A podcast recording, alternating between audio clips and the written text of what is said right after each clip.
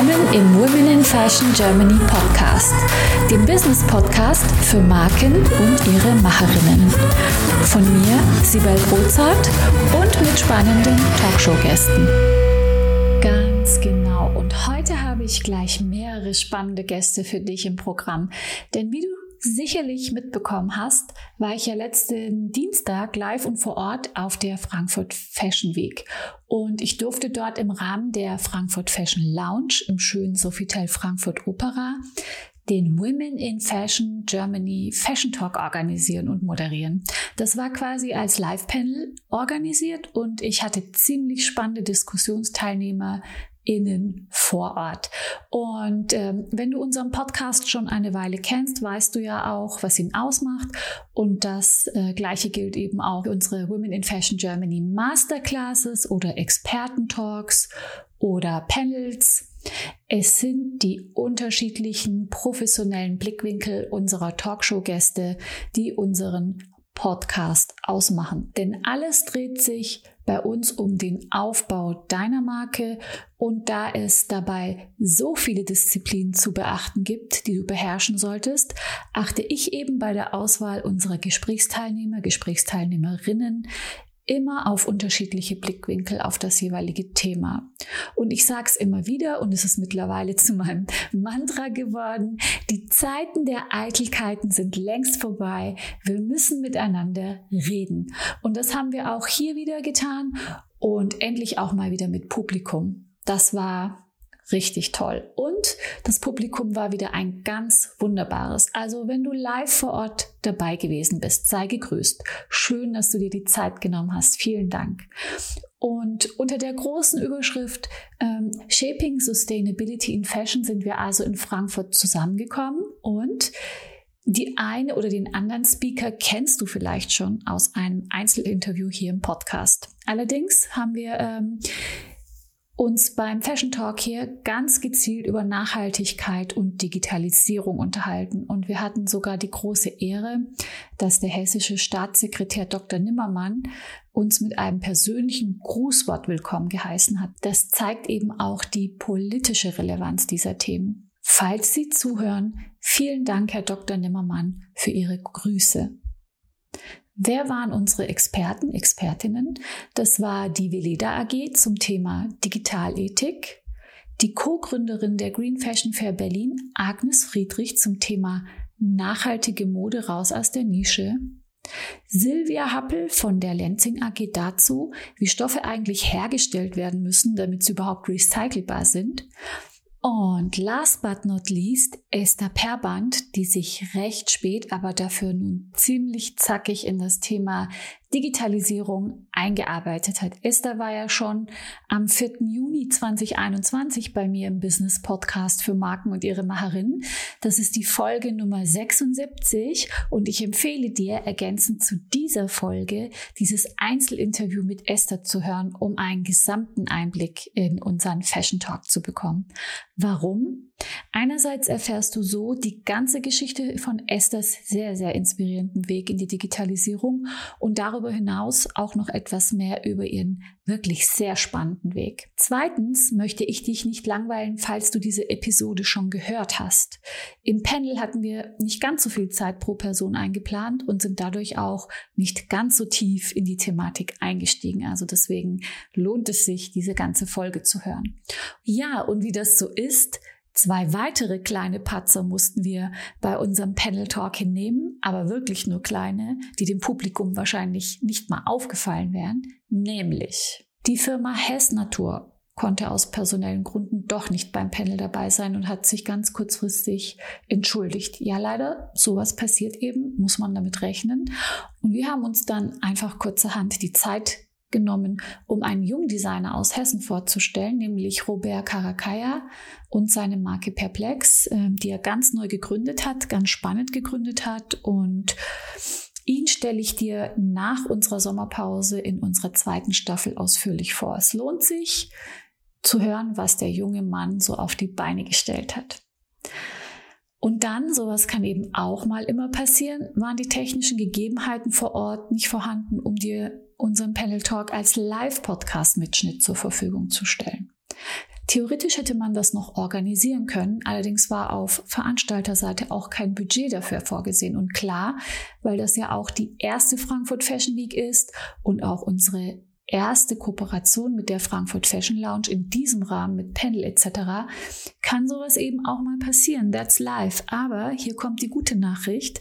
Ich war vorbereitet und wir haben für dich im Anschluss ans Panel einfach noch einmal Einzelinterviews geführt und die O-Töne zusammengefasst, damit du, wie versprochen, auch die Möglichkeit hast, dabei zu sein, selbst wenn du nicht live und vor Ort dabei sein konntest. Und jetzt kommt der dritte Grund, warum ich dich äh, auf die komplette Episode von Esther Perband verweise. Ich sag's ganz offen und ehrlich. Uns ist bei der Aufzeichnung der O-Töne ein Patzer passiert. Nämlich wurde unser Gespräch im Eifer des Gefechts leider gar nicht erst aufgezeichnet. Das ist mega ärgerlich und passiert mir nicht zum ersten Mal, sondern zum zweiten Mal. Aber letztes Mal hatte ich ja Zeit, das nachzuholen und ähm, diesmal war es eben nicht so. Also eigentlich plane ich die Episoden immer eine gewisse Zeit im Voraus und habe da einen Redaktionsplan. Aber ich bin ja gerade erst gestern zurückgekommen von der Frankfurt Fashion Week und morgen ist schon die Ausstrahlung. Ich habe also nur diesen einen Tag und kann keine andere Folge vorziehen.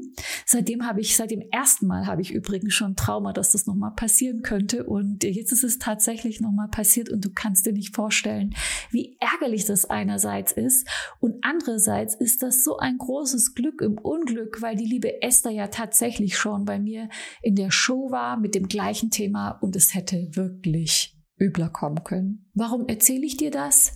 Ich möchte dir zum einen mit auf den Weg geben, dass selbstverständlich auch ich ständig mit Herausforderungen zu tun habe und mich das auch manchmal viel Kraft und Energie kostet und Fantasie und Flexibilität. Na klar. Zum anderen möchte ich dir ein Learning mitgeben, das vielleicht auch für dein Business relevant sein könnte, nämlich wenn du eine Kooperation eingehst und auf gewisse Rahmenbedingungen angewiesen bist, um dein Vorhaben umzusetzen, halte alles, was relevant ist, fest, vorab und schriftlich, damit alle Vertragspartner vom Gleichen ausgehen. Auch hier ist Kommunikation alles, wie immer eigentlich im Leben. Und ähm, hab bestenfalls einen Plan B in der Tasche. Visualisiere dazu, was ist das Schlimmste, was vor Ort passieren kann und wie kann ich mich darauf vorbereiten. So haben wir es auch gemacht. Ich habe unsere Speaker über die Gegebenheiten vor Ort informiert.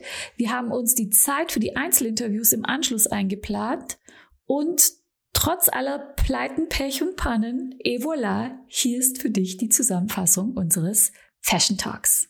Bevor es nun reingeht in die O-Töne, noch ein kleiner Hinweis in eigener Sache. Diese Folge ist gleichzeitig auch die letzte Folge unserer ersten Staffel. Also keine Sorge, wir gehen nur in den wohlverdienten Sommerurlaub und kommen anschließend frisch gestärkt mit unserer zweiten Staffel zurück. Und die startet Mitte August dann auch direkt mit Insights zur Berlin Fashion Week, die am 6. September beginnt. Du merkst schon, eine Fashion Week jagt die nächste und wir planen auch hier tatsächlich schöne Events für dich. Also auch wieder Live-Events im Rahmen der Berlin Fashion Week etc. Und wenn äh, du auch mal wieder dabei sein möchtest, dann abonniere, wenn nicht schon geschehen, unseren Newsletter auf womeninfashion.de. Der Link ist wie immer in den Show Notes. Und sei nächstes Mal einfach persönlich dabei. Ich würde mich sehr auf dich freuen.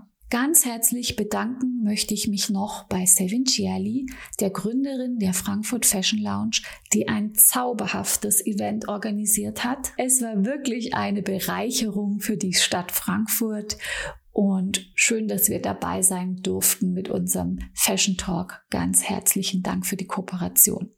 Und jetzt geht's direkt rein in die O-Töne. Wir starten mit Josef Wössner von der Veleda AG zum Thema Digitalethik. Dann begrüße ich hier heute Herrn Wössner. Herr Wössner ist von der Veleda AG und wir würden gerne sprechen über Digitalethik. Aber bevor wir anfangen, Herr Wössner, erzählen Sie uns doch Ihre äh, Aufgabe oder Ihren Aufgabenbereich bei Veleda.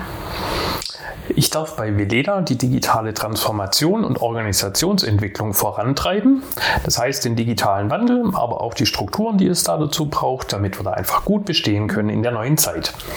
Und äh, Digitalethik, den Begriff habe ich äh, erst äh, eigentlich von Ihnen gehört. Also was versteckt sich hinter dem Begriff? Ich glaube, da muss man ein bisschen ausholen. Vielleicht erzählen Sie mal der Reihe nach, was Digitalethik ist oder im Hause Veleda eigentlich äh, bedeutet. Genau, woher kommt der Begriff? Der Begriff ist eine bestimmte Auseinandersetzung mit Werten im Digitalen. Und Veleda wird jetzt 100 Jahre alt in diesem Jahr und wir sind sehr wertegeprägt und werteorientiert. Und wir haben uns im Rahmen von unserer Digitalstrategie gefragt, was wird mit unseren Werten im Digitalen passieren?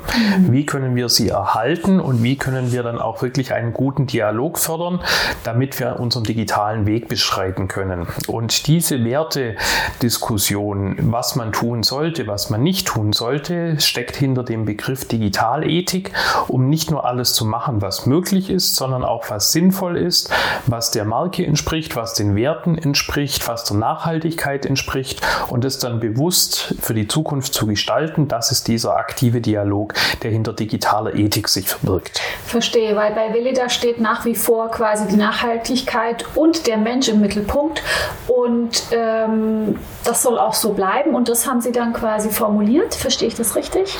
Genau, also die Veleda steht ja für das Entfalten von Gesundheit und Schönheit äh, im Einklang mit Mensch und Natur. Das ist der Purpose, den wir verfolgen, den Zweck, warum es die Veleda auch überhaupt gibt. Und diesen Einklang mit Mensch und Natur auch zu erhalten, die Nachhaltigkeit weiter zu fördern. Dazu ist dann genau auch dieser Dialog jetzt im Digitalen dann einfach mhm. notwendig, weil man ganz andere Themenstellungen hat, ganz andere Ressourcenherausforderungen, ganz andere Datenherausforderungen und sich diesen Wert Werten dann auch wirklich treu bleiben zu können. Deshalb haben wir angefangen, diesen Dialog zu starten. Und der sieht wie aus bei Ihnen im Haus? Wir haben 15 Werte definiert, die uns im digitalen handlungsleitend sein sollen. Mhm.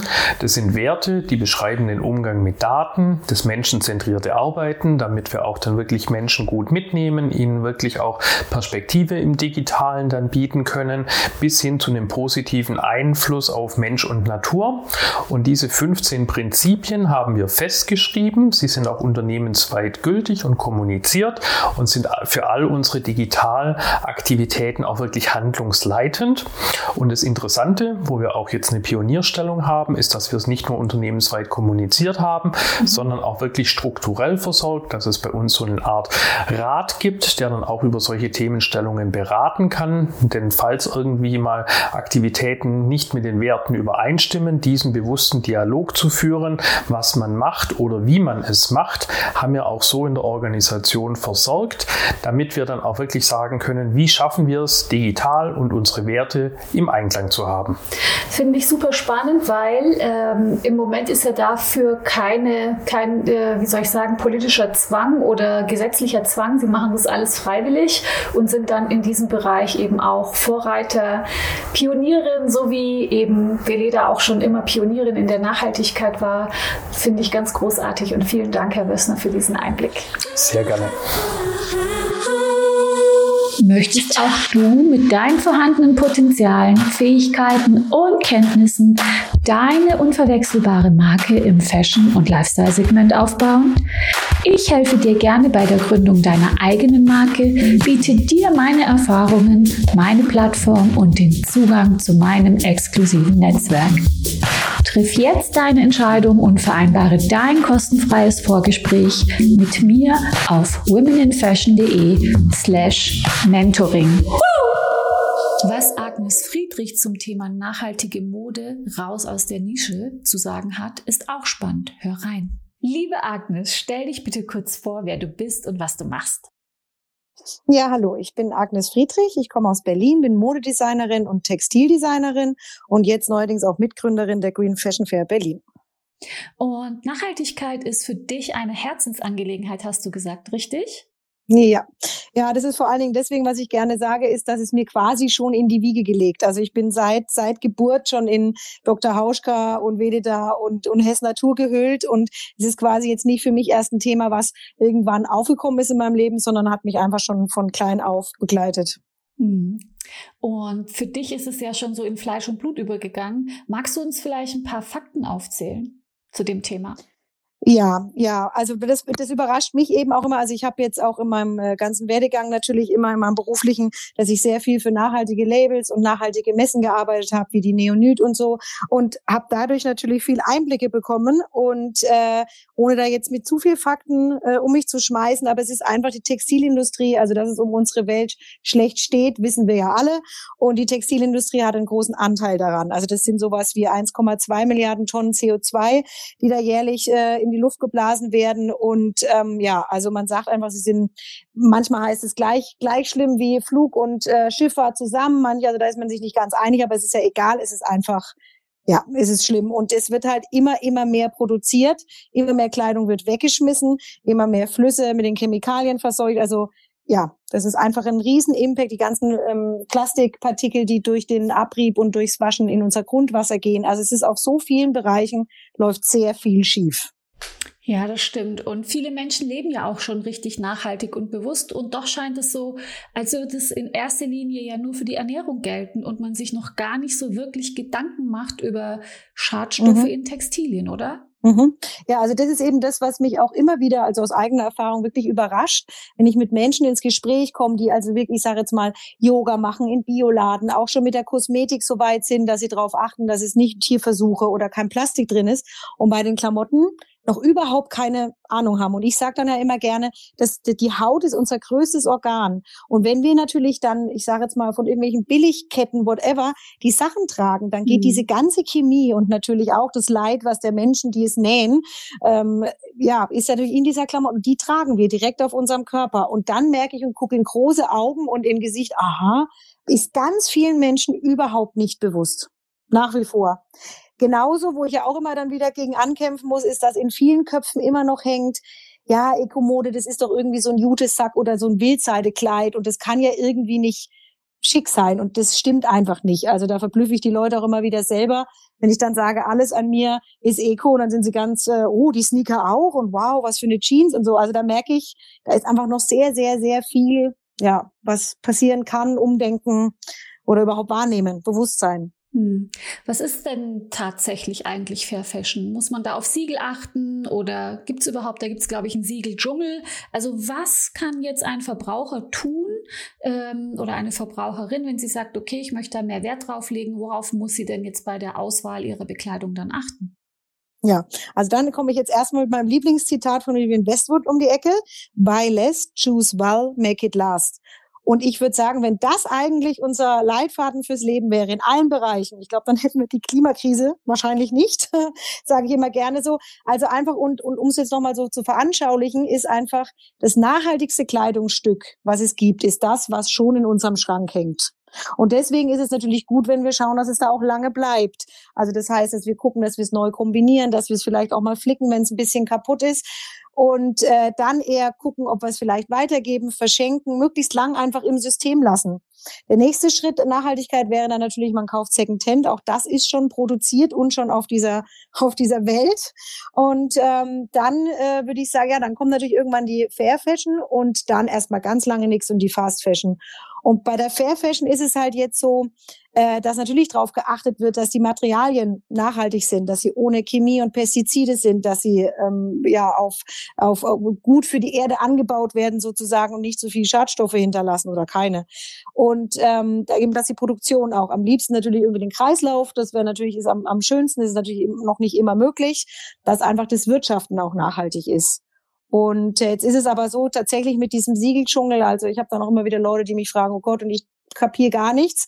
Es ist natürlich irgendwie, es gibt halt Siegel, die tun sich mehr auf die Materialien, dass die ökologisch sind zum Beispiel, kümmern sich aber weniger um die faire Bezahlung für die Arbeiter. Dann gibt es wieder die, denen ist ganz stark das Faire und Soziale wichtig. Da ist dann das mit den Materialien. Also man kann so ein bisschen sagen, würde ich jetzt, also GOTS, GOTS, ist so ein bisschen wie Demeter beim Essen. Also da weiß man einfach, das ist so das, das Safeste, das Sicherste. Aber auf der anderen Seite kenne ich auch viele kleine Labels, die können sich dann einfach so ein Siegel nicht leisten und machen alles in eigener Handarbeit. Und ja, also es ist, glaube ich, fast dann, wenn es einen interessiert, wirklich wichtig, dass man da direkt in Dialog geht, dass man sich guckt bei dem Label. Schwierig wird es dann natürlich bei großen Firmen, da will ich jetzt keine Namen nennen, die natürlich dann auch jetzt so ein bisschen auf grün machen und es aber eindeutig Greenwashing ist. Da ist noch nichts mit, dass es ihnen auch wirklich ernsthaft um die Sachen geht. Ne? Das ist natürlich also wirklich ein bisschen noch schwierig, das so als Verbraucher da wirklich durchzusteigen. Da ist noch Luft nach oben. Tatsächlich. Und äh, unser großes Thema ist ja heute ähm, nachhaltige Mode raus aus der Nische. Also irgendwie fühlt sich's an, als wäre sie da schon draußen, aber tatsächlich ist sie draußen. Ja, also wenn ich natürlich jetzt auch in dem, in dem, in dem Kreisen, in denen ich mich bewege und dann fühlt sich so an und es wächst und man sagt auch jetzt schon so, jeder zweite Deutsche würde schon mehr für nachhaltige Mode ausgeben und also dann, dann fühle ich mich immer so, ja, ja und dann ein Prozent macht's oh aus, nein. die nachhaltige Mode. Und das ist wirklich noch Nische, Nische, Nische, auch wenn sich's nicht so anfühlt. Aber leider ja, Tatsache.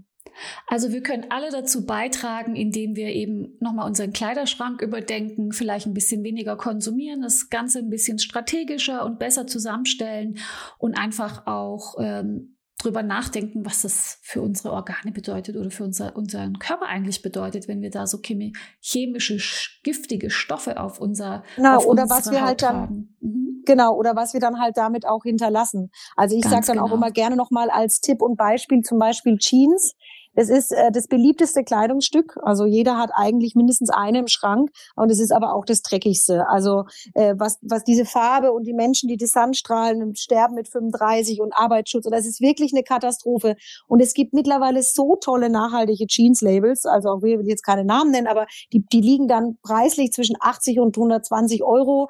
Also da kann mir dann auch keiner sagen, oh Gott, ich kann mir die nicht leisten.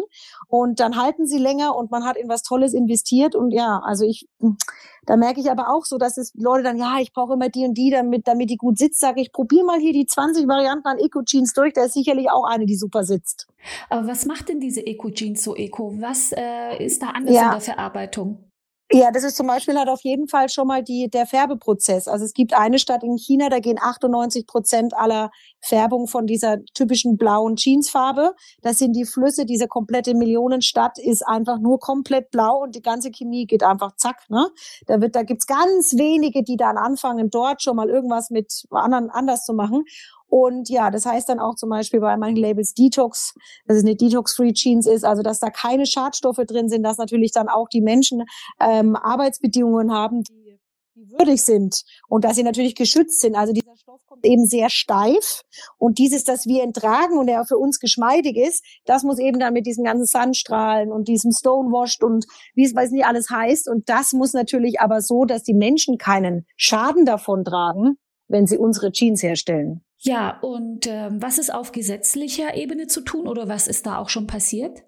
Hm. Ja, das ist eben immer dieses Spannende, wo ich öfter in die Diskussion mit Menschen komme, die dann sagen, man darf eben nicht alles nur auf den Verbraucher abwälzen, so nach dem Motto, macht ihr mal gute Kaufentscheidungen, wenn, wenn der Müll produziert wird ne, und einfach da ist. Also finde ich, da sind beide in die Pflicht zu nehmen. Und ja, natürlich ist passiert, was ist passiert, aber natürlich auch auf politischer Ebene deswegen, weil zum Beispiel sich nach diesem Bangladesch Rana Plaza Einsturz äh, 2013 sich dann zum Beispiel die Fashion Revolution gegründet hat, die einfach extrem mit Demos und mit ähm, der Fashion Revolution Week darauf aufmerksam macht, über die Missstände und so langsam, dann gab es auch eine Initiative, gibt's noch Fair by Law, eben dass es gewisse Sachen einfach äh, ja per Gesetz festgelegt werden müssen, um die Leute zu schützen oder um die Umwelt zu schützen. Dass es eben nicht nur aus dem guten Willen der Verbraucher geht. Und natürlich ist da schon schön mit dem Lieferkettengesetz zum Beispiel. Aber es ist natürlich erst ein ganz kleiner Anfang, ähm, dass einfach eigentlich müsste jedes jedes Label müsste die Lieferkette einfach nachweisen und dafür verantwortlich sein. Und das wollen sie natürlich wieder die Wirtschaft nicht verkraulen. Jetzt geht so freiwilligen Basis. Also es ist ein erster Schritt, genauso wie der grüne Knopf. Aber es ist auch freiwillig. Also ja, passiert was, aber natürlich viel zu langsam. Ja, ich glaube, da ist noch einiges zu tun. Also sind wir äh, gespannt und hoffen natürlich, dass es irgendwie schneller geht als langsamer. Und schade, dass es immer diese Gesetze benötigt und dass der Mensch nicht vorher schon eingreift. Aber so ist es ja. nun mal. Und jetzt möchte ich aber das Thema nochmal rüber äh, schwenken zu deiner neuen Gründung, zu deiner Green Fashion Fair Berlin. Magst du erzählen, warum du die Green Fashion Fair Berlin ins Leben gerufen hast? Ja, und zwar auch das jetzt wieder aus meiner eigenen Erfahrung, dass halt mich viele Menschen, dass ich für sehr viele Messen gearbeitet habe ähm, mich immer wieder gefragt haben, boah, klasse, und kann ich da mal mit? Und jetzt ist es aber leider immer für Fachpublikum gewesen. Und ich habe dann immer gesagt, so, mh, hm, aber ich war selber halt schon, dass ich weiß, wie viele tolle unterschiedliche Brands es gibt und eben lang nicht mehr das von dem Klischee, wo wir vorhin geredet haben. Ja, dann hatte ich schon immer auch so in meinem Kopf, ach, es wäre doch irgendwie toll, ich könnte mal so eine Messe machen und es ist aber für den, für den Verbraucher. Und dann habe ich letzten Herbst die Claudia Albert aus Hamburg kennengelernt. Die macht die Moi-Momente. Das ist eine nachhaltige Evententwicklungsagentur, die sie hat. Und sie hat gerade eine Woche, gerade die äh, Green Fashion Fair gegründet und wir, zack, tun sich die Wege kreuzen und sie war wirklich auch so, ich habe eigentlich nur auf dich gewartet. Und jetzt machen wir es zusammen und da ergänzen wir uns ganz fantastisch. Und äh, ja, einfach aus diesem, dass, dass, dass wir das Gefühl auch haben, das ist erlebbarer machen für die Menschen, weil natürlich mich fragen immer viele, dann schicke ich denen mal eine Liste mit, mit, mit Online-Shops oder, oder so, aber es ist halt auch nicht zum Fühlen und nicht zum Anpacken und die Geschichte dahinter der Labels zu erfahren. Also jetzt ist auch gerade ne, Corona und wir sind so viel zu Hause und so viel online, dass es doch einfach auch schön ist. Man kommt wieder wohin, man tauscht sich aus. Wir werden Workshops haben, wir werden äh, Panels haben. Also das, das einfach, ja, dass sich die Szene wächst, die Leute irgendwie ja, ähm, nennt man denn das, angesteckt werden mit dem Thema und auf, ja, und wollen es einfach einer breiteren Öffentlichkeit, ja, mitteilen oder ja, Anteil haben lassen. Verstehe. Und jetzt hast du uns aber noch nicht verraten, wann die erste Green Fashion ah, Show Berlin genau, die Premiere, die, Pre ja. Die, Pre ja. die Premiere der Green Fashion Fair ist in Berlin am 11. 12. September, zeitgleich auch zur Art Week und zur Fashion Week und ja, Ihr seid natürlich alle herzlich eingeladen. Da sind wir ganz gespannt und kommen sehr, sehr gerne vorbei. Und vielen Dank, liebe Agnes, für diesen Einblick. Ja, danke dir. Also ich frage mich persönlich tatsächlich schon lange, ob ich mit einer kleinen, aber feinen Capsule Collection auskommen könnte. Und ich arbeite dran. Wir kommen zu Silvia Happel von der Lenzing AG und sie spricht darüber, wie Textilien überhaupt beschaffen sein müssen, um recycelbar zu sein. Auch da gibt es große Herausforderungen, die man vielleicht auf den ersten Blick gar nicht im Visier hat. Hört rein. Ja, die nächste in unserer Gesprächsrunde ist Silvia Happel von der Lenzing AG. Äh, die Lenzing AG ist ein Chemiekonzern, der größte Österreichs und ist äh, Textilstoffhersteller. Sage ich das richtig? Textilfaserhersteller. Textilfaserhersteller, ganz genau. Und liebe Frau Happel, wollen Sie sich kurz vorstellen und uns erzählen, was, Sie, was Ihr Aufgabengebiet ist bei Lenzing? Ja, bei Lansing leite ich das Business Development Team in Europa. Äh, mein Team ist in Kontakt mit den Modemarken und äh, Modehändlern, um die über unsere Fasern zu informieren und die auch dabei zu unterstützen, äh, Produkte mit unseren Fasern umzusetzen, zu entwickeln. Ne? Und darüber natürlich auch, es geht viel um die Kommunikation, was man über unsere Fasern äh, sagen kann. Welche Fasern sind denn das? Das sind ja ganz prominente. Genau, wir produzieren äh, drei Fasergenerationen. Viskose, Modal und Liozell. Die Viskosefasern produzieren wir schon seit über 80 Jahren und seit 2017 unsere umweltschonende äh, Lenzing Ecovero Viskose äh, Faser, die also inzwischen ähm, ja wirklich einen rasanten Start hingelegt hat. Und dann äh, die nächste Generation sind die Modalfasern, äh, die sehr viel für den Wäschebereich eingesetzt werden.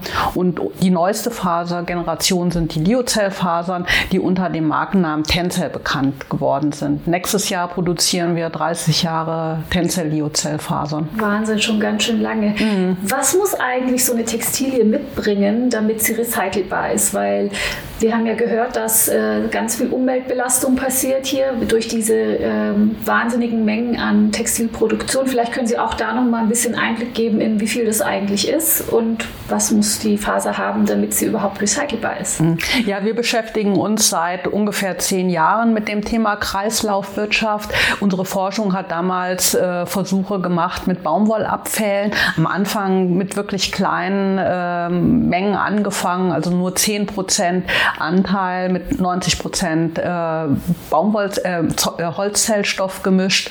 Ähm, und äh, am Anfang wirklich auch nur weiße Baumwolle, unbehandelte Baumwolle. Und inzwischen ist der Anteil an äh, den Baumwollresten auf 30 Prozent gestiegen und wir verwenden inzwischen auch gebrauchte Textilien. Also nicht nur Industrieabfälle, sondern wirklich gebrauchte Textilien, also den sogenannten Post-Consumer Waste. Inzwischen haben wir die Technologie auch weiterentwickelt. Wir können inzwischen auch äh, farbige Stoffe äh, recyceln, die müssen dann halt gebleicht werden. Was immer noch schwierig sind, sind natürlich alle Mischungen, also Mischungen mit Elastan, äh, Mischungen mit Polyester. Es gibt inzwischen Möglichkeiten, Polyester und Zellulose zu trennen, aber die, das Polyester bleibt natürlich übrig und ähm, ja, muss anderweitig äh, weiter verwendet werden, zum Beispiel als Ener zum, zur Energiegewinnung. Ja, ähm, und wenn äh, man wirklich recycelbare ähm, Textilien herstellen muss, wichtig ist beim chemischen Recycling, dass man ähm, keine Materialmischung hat. Am einfachsten, am einfachsten ist es, wenn man nur ein Material hat, zum Beispiel reine Baumwolle, mhm. aber dass dann zum Beispiel auch die Nähfäden, die Einetiketten, alles auch aus Zellulose besteht, ne? weil diese ganzen äh, Synthetikfaserbeimischungen, die stören, müssen dann ja getrennt werden. Ja, die sind ja im Zweifel dann auch giftig, wenn man verbrennt etc. Ja, das sind so Aspekte, über die denkt man im ersten Blick überhaupt nicht nach. Und wenn wir jetzt ähm, über recycelbare Stoffe schon sprechen, was müssen die, welche Eigenschaften müssen die denn haben, um ähm, wie soll ich sagen, vielseitig einsetzbar zu sein? Gibt es da irgendwie bei recyceltem Material, Material sonstige Einschränkungen in Design oder in, in, in Nutzbarkeit? Mhm. Also unsere äh, Tensel-Refibra-Fasern haben die gleichen Eigenschaften wie unsere normalen Lyocell-Fasern. Die sind genauso glatt, die haben die gleiche Reißfestigkeit, auch die äh, gleiche Feuchtigkeitsaufnahme sind genauso angenehm auf der Haut zu tragen, ganz normale Tencel-Lyocell-Fasern. Und man kann die natürlich dann hinterher auch genauso verarbeiten. Man kann sie weiterhin mischen, also auch mit Baumwolle, mit Leinen, mit Wolle und so weiter oder auch mit Synthetikfasern.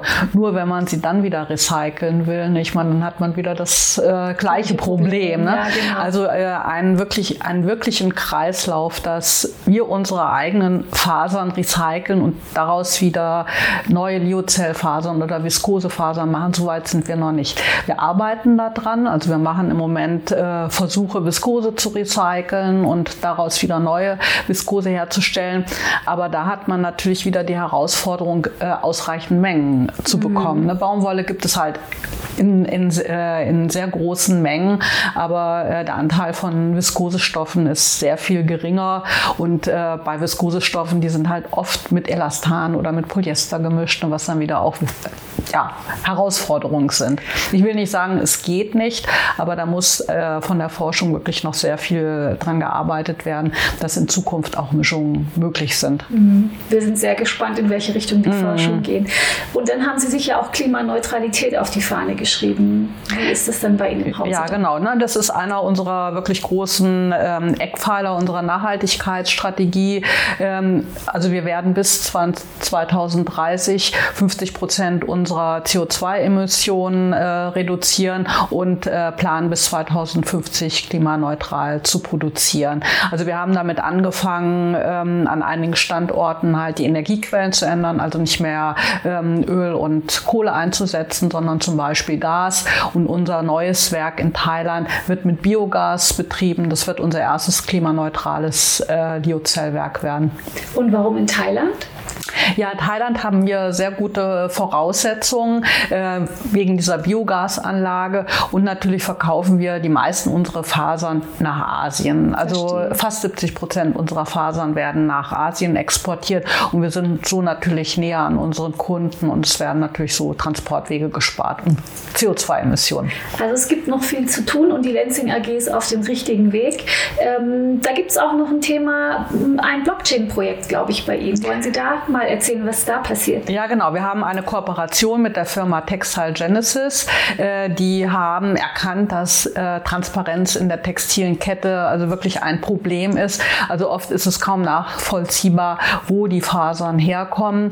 Und äh, dieses, ja, dieses System beruht auf Blockchain-Technologie. Die haben sogenannte Fibercoins entwickelt. Diese Fibercoins werden, werden vom Faserhersteller gemeinsam mit der Faser herausgegeben und durchlaufen dann als digitaler Zwilling die textile Kette. Und man kann so die, ja, die textile Kette äh, vom Faserhersteller über die Spinnerei, den Stoffhersteller bis zum Bekleidungshersteller verfolgen.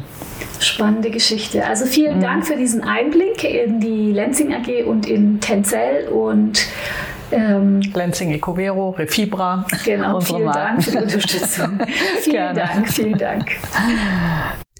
Es gibt also noch viel zu tun in Sachen Kreislaufwirtschaft und Klimaneutralität.